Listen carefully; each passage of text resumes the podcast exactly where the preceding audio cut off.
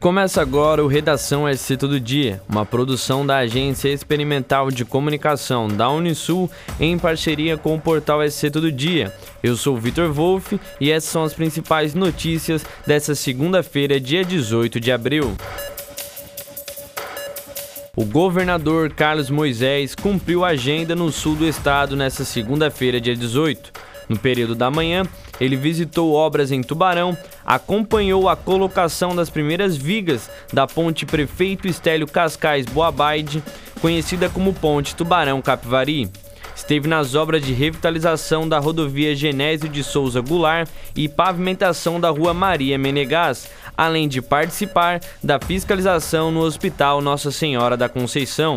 A partir do meio-dia, o governador se reuniu com prefeitos da região na sede da Associação dos Municípios da região de Laguna. A cidade de Guarapuava, localizada no centro-sul do Paraná, viveu uma noite de terror neste domingo, dia 17. Cerca de 30 criminosos, fortemente armados, buscavam assaltar uma empresa de transporte de valores. Durante a ação, dois policiais militares e um morador ficaram feridos. Os assaltantes fecharam as entradas da cidade e usaram moradores como reféns. Além disso, atearam fogo em dois veículos em frente ao batalhão da Polícia Militar, dificultando a ação das forças de segurança do município. Os criminosos conseguiram fugir e até o momento nenhum foi capturado.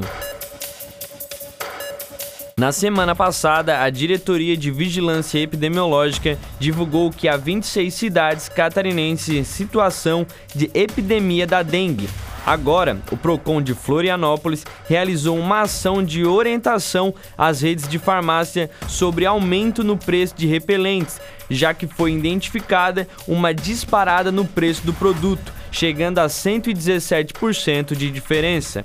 A ação ocorreu na semana passada em seis redes de farmácias e foi realizada após reclamações de consumidores que alegam aumento de mais de 14 reais no valor do repelente, acréscimo de 117% após o aumento de casos de dengue em Florianópolis.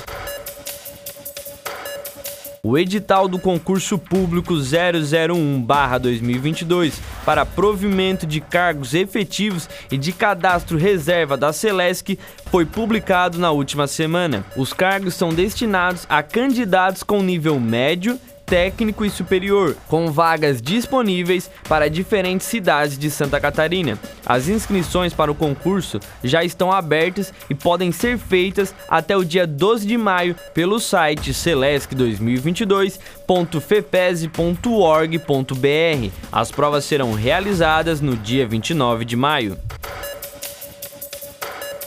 com 10% de desconto sobre o valor lançado, o contribuinte de Tubarão teve até a última segunda-feira, dia 11, para pagar o IPTU, exercício 2022, em cota única. Com o fechamento do prazo, o secretário da Fazenda, Rafael Bianchini, destaca que o município arrecadou 28 milhões, representando 51% do valor lançado.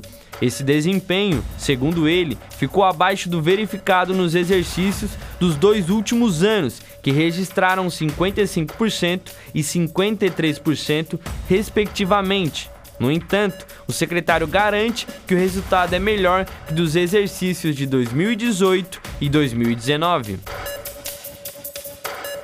O feriado de Páscoa parece ter sido de cautela no volante para os catarinenses.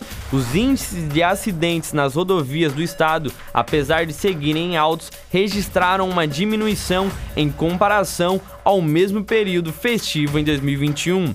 Após a conclusão de suas operações, a Polícia Rodoviária Federal e a Polícia Militar Rodoviária divulgaram um balanço dos indicadores registrados no fim de semana. Para mais notícias, acesse o portal SC Todo Dia. Até o próximo episódio.